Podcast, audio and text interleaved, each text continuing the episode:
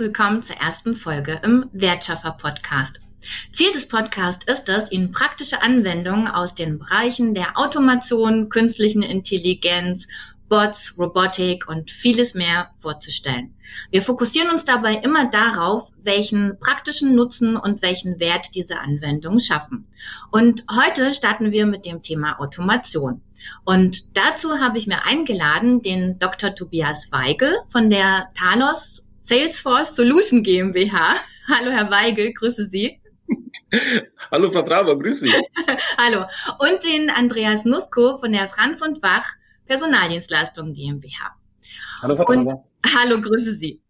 Ähm, wir beschäftigen uns heute mit der Frage, und die finde ich ziemlich spannend, wie können wir auch das interne Management von Fremdpersonal automatisieren. Denn es ist ja so, dass in vielen Bereichen oder Unternehmen bereits das interne Personal Abläufe automatisiert werden. Und Herr Nusko und Herr Weigel werden uns heute erklären und erzählen aus ihrer Praxis, wie das auch beim Einsatz von Fremdpersonal funktioniert. Bevor wir starten, bitte ich Sie, sich doch einfach mal kurz vorzustellen. Ja, sehr, sehr gerne. Ähm, mein Name ist Tobias Weigel. Ich bin äh, Mitinhaber und Geschäftsführer der Firma Talos Workforce Solutions. Ähm, nicht Salesforce Solutions, Workforce Solutions.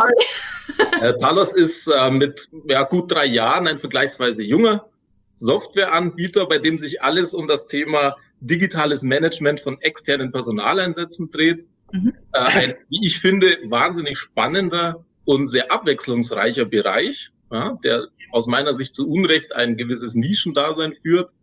Und ich finde das so spannend und abwechslungsreich, dass ich tatsächlich schon seit über zehn Jahren in dem Bereich tätig bin. Und von dem her freue ich mich sehr, heute dabei zu sein. Sehr, sehr gerne. Herr Nusko? Gut, dann, dann mache ich mal weiter. Mein Name ist Andreas Nusko. Ich bin der Geschäftsführer von der Franz Mach Personalservice GmbH. Ähm, ich bin da jetzt schon seit ein paar Jährchen, also ich bin seit 2004 in dem Unternehmen in verschiedenen Bereichen tätig unter anderem auch dann, ähm, was, was Franz Bach macht, wir sind Personaldienstleister, wir, wir stellen Personal sowohl als ähm, Master Vendor als auch als äh, MSP, also Managed Service Provider und mhm. arbeiten da auch intensiv mit äh, Vendor Management System, mit Talos zum Beispiel, wo wir gut, richtig gute Erfahrungen gemacht haben und das ist ein richtig spannendes Thema ja. ähm, und hat äh, sowohl für den Dienstleister als auch für den Kunden die Arbeit deutlich erleichtert. Mhm. Wenn man so auf die Jahre bevor es ähm, Managementsysteme gab, zurückblickt, ist es wirklich eine deutliche Arbeitserleichterung. Ja. Bevor wir starten, ähm, eine Frage an Herrn Weigel, damit auch unsere Zuhörer und Zuschauer das auch einordnen. Was ist denn genau ein Vendor-Management-System, was auch äh, abgekürzt wird als VMS? Und äh, noch viel, viel spannender finde ich die Frage, welche Aufgaben ähm, übernimmt denn so ein System, beziehungsweise welche Aufgaben können automatisiert werden?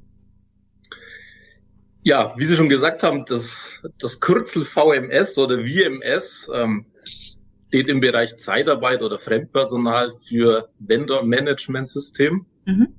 Und das bezeichnet eine Softwarelösung, bei der alle Unternehmen, die an der Überlassung von Zeitarbeitskräften beteiligt sind, digital zusammenarbeiten können. Mhm. Das heißt, im Gegensatz zu, ich sag mal, rein unternehmensintern genutzter Software, wo die eigenen Mitarbeiter Zugriff haben und die eigenen Daten nur verwaltet werden, zeichnet sich ein VMS-System insbesondere dadurch aus, dass verschiedene Unternehmen ähm, auf dieses System Zugriff haben. Mhm. Das heißt, Prozesse unternehmensübergreifend abgewickelt werden, Personen von verschiedenen Unternehmen Zugriff haben, Daten einsehen, natürlich jeder nur die, die er sehen darf. Mhm. Und das System automatisiert Sorge für, äh, trägt dafür, dass der Prozess zwischen allen Beteiligten effizient, rechtssicher und korrekt abläuft. Das ist so die definierende Eigenschaft. Mhm.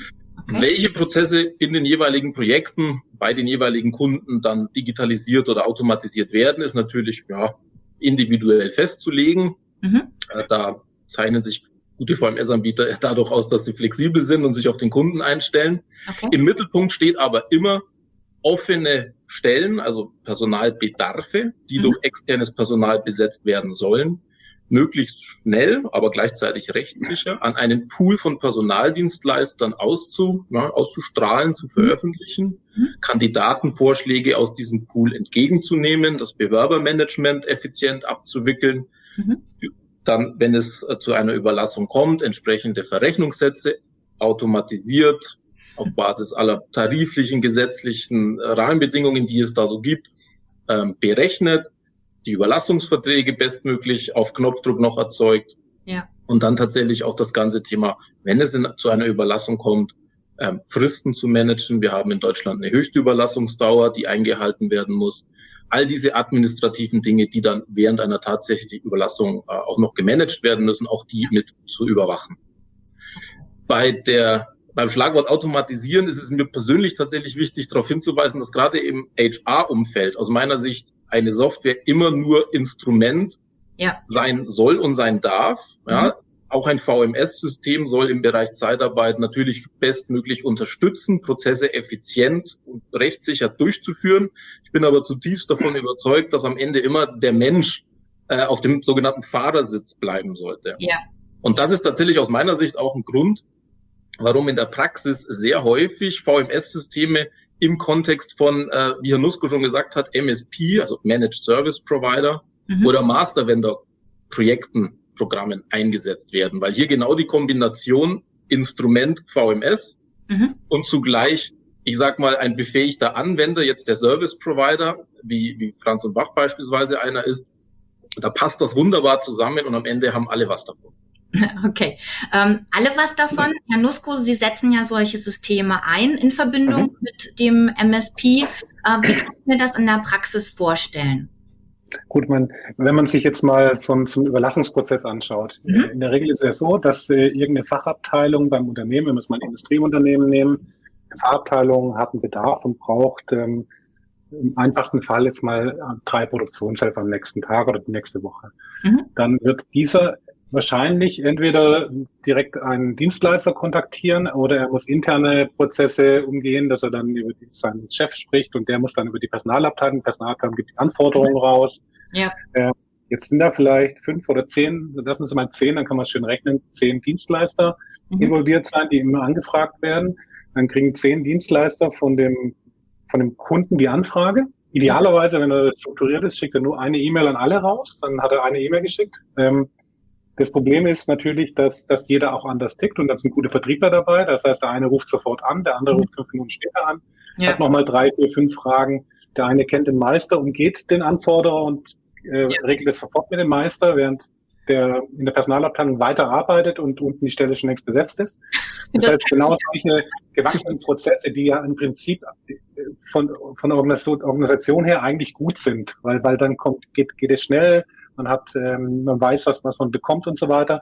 Mhm. Aber bei einer gewissen Größenordnung oder ähm, äh, Frequenz von, von Anforderungen macht es gar keinen Sinn mehr. Allein schon, wenn ich zehn Dienstleister beauftrage und ich bekomme dann von dem einen äh, eine Liste von Namen in einer E-Mail als, als mhm. Vorschläge, die anderen schicken mir äh, PDF-Dateien im Anhang, bei den anderen ja. ist es ein Word-Dokument ja. äh, und äh, im Worst Case, der andere Dienstleister packt es aufs Fax.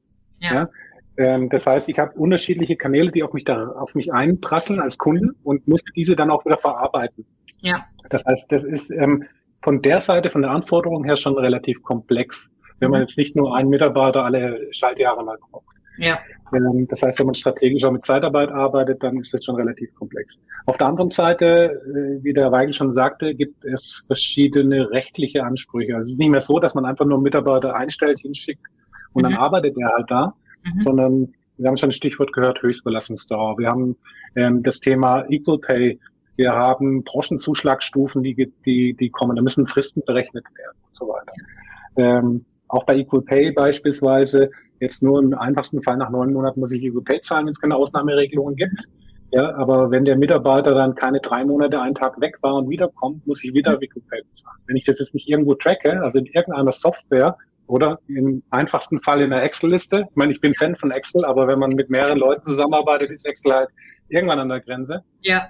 Ähm, dann, dann bekomme ich das so in der Form gar nicht mit. Und das ist auch noch Strafbewerb, sowohl für den Kunden als auch für den, für den Dienstleister. Und in dem ganzen ähm, komplexen Bereich Da ist dann egal, ob das jetzt nur eine, ein Kunde ist, der nur einen Standort hat oder wo die ganze Bundesrepublik Standorte verteilt hat. Mhm. In diesem komplexen Bereich macht es wirklich Sinn, mit diesen Tools zu arbeiten. Das, was ich anfangs schon gesagt habe, es macht es einfacher. Also, ja. Wir wissen schon gar nicht mehr, wie wir das früher so äh, effizient auch gestalten können. Natürlich gibt es auch noch Möglichkeiten, es anders effizient zu gestalten, aber hier haben wir tatsächlich eine Möglichkeit, wo der Kunde tatsächlich per äh, Mausklick, äh, mhm. es sind zwei, drei Klicks, einfach die Bestellung auslöst, und zwar genau der, der das darf, mhm. und dann genau diese Prozesse ausgelöst werden, die vorher festgelegt sind. Und die sind in der Regel relativ transparent und einfach. Ja. Das heißt, jeder kann jederzeit auch sehen, ähm, welcher Status gerade stattfindet. Mhm. Und das andere Thema ist, wie gesagt, die Rechtssicherheit. Ich sehe dann ganz genau, der Mitarbeiter war schon da, der Mitarbeiter äh, war so lang weg. Mhm. Ähm, der Mitarbeiter hat Anspruch auf so und so viele Branchenzuschläge ähm, pro Stunde. Es geht bis zur Rechnungsstellung. Es würde es fast zu weit führen, aber die Rechnungsstellung wird ja auch nochmal konsolidiert, dass man dann sagt, okay, man bekommt jetzt nicht unterschiedliche Rechnungen. Also das ist so noch ein Add-on, wo man dann zusätzlich noch machen kann, wo dann alle noch die gleiche Rechnung bekommen. Mhm. Im einfachsten Fall das gleiche Rechnungsformular. Das macht dann der Dienstleister, der dann alles gleichschaltet oder dann sogar nur eine Rechnung über Talos zum Beispiel. Ja. Und ähm, das ist so im Prinzip äh, die, ganz straffe Vereinfachung, ohne diesen Prozess tatsächlich zu begehen, sondern diesen Prozess, der einmal definiert ist, tatsächlich so zu, zu generieren, ähm, dass der Kunde Schnelligkeit gewinnt, mhm. dass er Transparent, Transparenz gewinnt. Das ist ein großes Thema. Mhm. Viele Kunden wissen gar nicht, wie viele Zeitarbeitskräfte gerade im Unternehmen sind. Wenn ja. man dann nachfragt, wie viel, bei einer Ausschreibung, wie viele Stunden, wie viele Leute geht es denn? Ja, ungefähr, dann kriegt man eine ungefähre Angabe, weil, weil quasi nur über die Rechnung die, die Anzahl der Stunden getrackt werden kann. Und keiner schaut sich diese 100.000 Rechnungen vom letzten Jahr an ja. und zählt es mal mit dem Taschenrechner zusammen. Und hier in diesem Bereich ist wirklich alles kom komprimiert zusammengepackt und dann eben noch mit KPIs versehen, dass man wirklich auch auswerten kann. Wenn beispielsweise ähm, dass ich bewerten kann, wie leistungsfähig sind tatsächlich meine Dienstleister. Sowohl ja. der Mastervendor als auch vielleicht die Co-Lieferanten, die da mit dabei sind, oder auch der MSP wie, wie leistungsfähig sind die, weil häufig ist ja ein subjektives Wahrnehmen. Das heißt, ein Dienstleister schickt mir 100 Profile, das heißt, der mhm. muss richtig leistungsfähig sein, aber von diesen 100 Profilen werden nur 10 Stück angenommen. Ja. Der andere Dienstleister, der mir nur 11 Stück schickt, aber auch 10 Stück angenommen werden, der hat einen deutlich besseren Job gemacht, weil mhm. er mich besser kennt, mir bessere Profile geschickt hat, mich nicht mit unnötigen Dingen beschäftigt hat. Ja. Aber teilweise ist wirklich dann die Wahrnehmung eine ganz andere. Mhm. Ähm, und das kann man tatsächlich objektiv darüber steuern, indem man Besetzungsquoten sieht, indem man mhm. äh, Verweildauer von den Mitarbeitern sieht, indem man Reaktionszeiten, Fluktuationsquote und alle die Dinge äh, tracken kann. Ja. Ähm, und da ist tatsächlich gut, wenn man so ein, so ein, ähm, ein gutes Tool hat, wie, wie, wie jetzt zum Beispiel Talos, ähm, wo das wirklich ohne Probleme alle Auswertungen, also ich habe jetzt noch keine Auswertungen kennengelernt, die wir nicht da zumindest mal anpassen lassen können. okay. Und das Ganze auch auf Knopfdruck, oder? Und alles auf Knopfdruck, sicherlich, ja. Und webbasieren, das heißt, Sie müssen noch nicht mal was installieren, sondern Sie können einfach, ja. ich sage immer zu den Kunden, wenn Sie äh, eine Bestellung bei Amazon auslösen können, dann können Sie damit auch umgehen. Okay. So einfach ist Danke für den Vergleich, ja.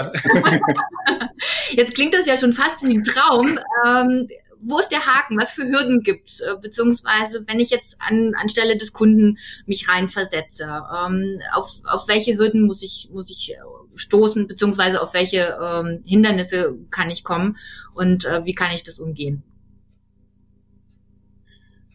Ja, also ich glaube, ähm, Hürde, also das Wesentliche, was, was glaube ich immer vorausgesetzt ist, ich muss erstmal ein Bewusstsein dafür haben, mhm. dass ich beim Thema externes Personal äh, dass da wirklich Prozesse auch laufen. Ja, also wie der Herr Nusko schon gesagt hat, da wird vieles in der Praxis ja recht hemsärmelig, muss man so zu nennen, ähm, vielleicht gemacht. Mhm. Gleichwohl haben sich ja durch die letzten gesetzlichen Änderungen ähm, viele wirklich harte Konsequenzen auch ergeben, wenn jemand zu lange im Einsatz ist und so. Und das mhm. ist mir ganz wichtig, dieses Problembewusstsein erstmal zu haben. Da gibt es einen Bereich, Mhm. Äh, externes Personal, Zeitarbeit, der ist wichtig, ja, den sollte man erstmal ernst nehmen. Das ist, glaube ich, mal so das erste, die erste Hürde, die man, die man hat.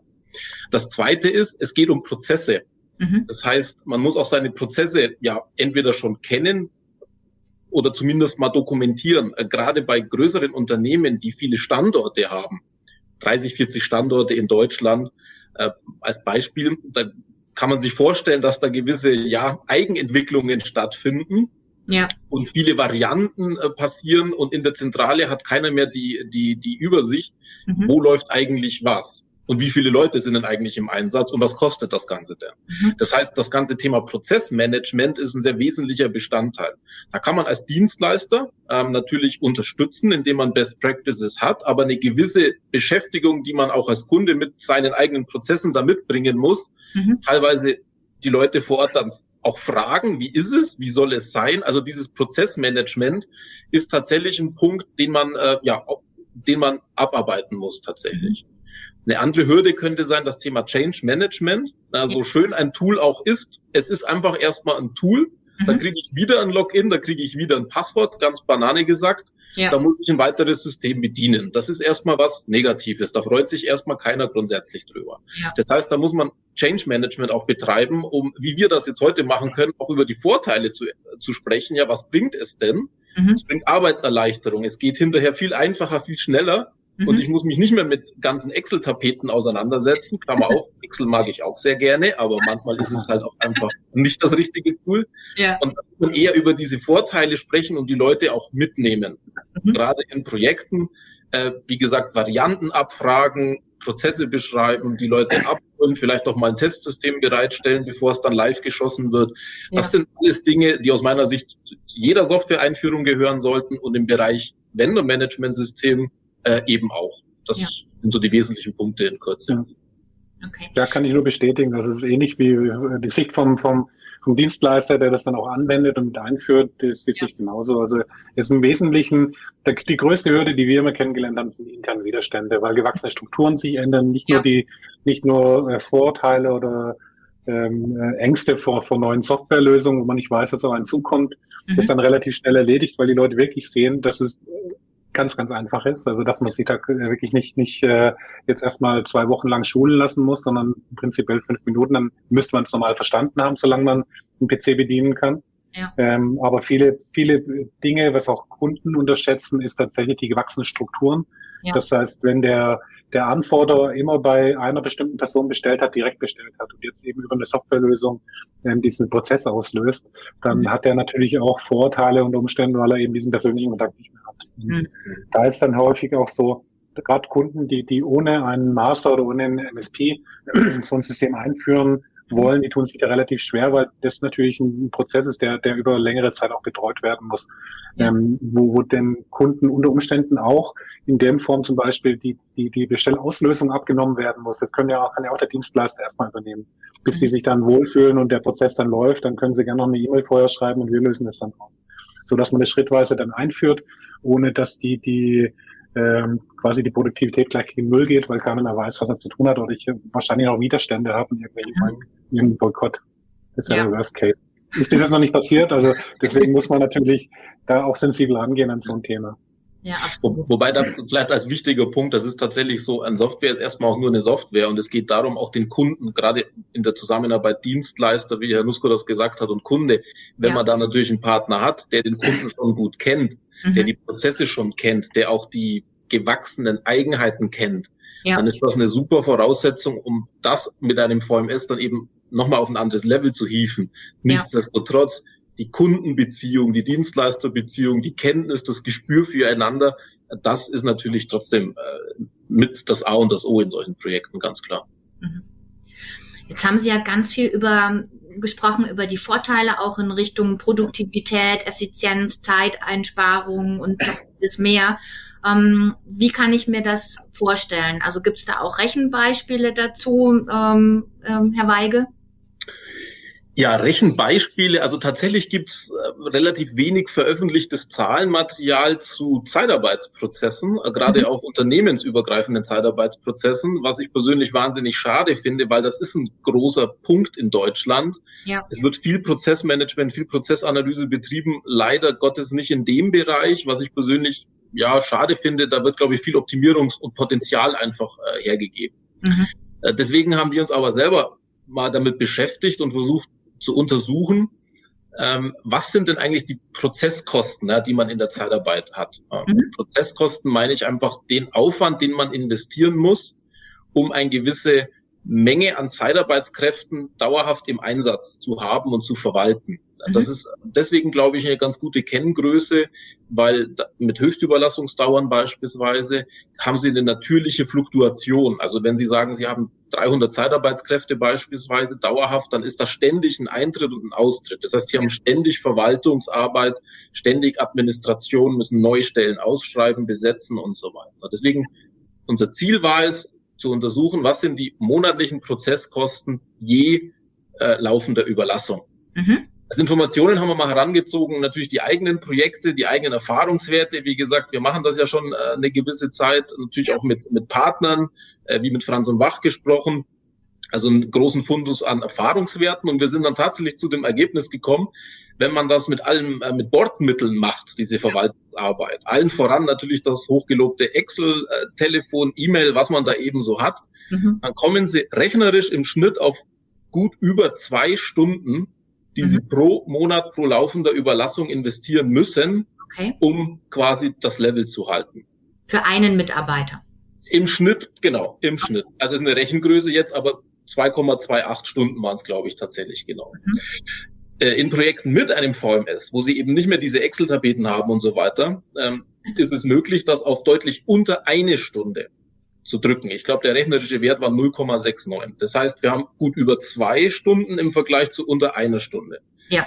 Das klingt jetzt für eine Person, für eine Überlassung vergleichsweise wenig, aber denken Sie an das Beispiel von vorhin. Sie haben 300 Zeitarbeitskräfte, dann sind Sie da ratzfatz bei 400 Stunden mhm. im Monat einsparen, ja. weil Sie ein System verwenden. Und diese 400 Stunden, die haben Sie quasi zur Verfügung. Ja, da können Sie richtig gute Dinge damit machen, mhm. in Excel-Tapeten und Mail sortieren und sonstige administrative Arbeiten zu stecken.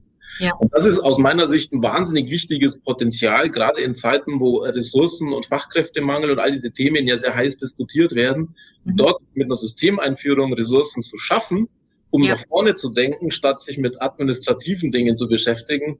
Das ja. ist tatsächlich der, der Mehrwert, der sich äh, durch so eine Systemeinführung einfach ergibt. Ja, absolut. Können Sie aus Ihrer Praxiserfahrung noch ähm, Mehrwerte liefern, Herr Nusko, was noch dazu kommt?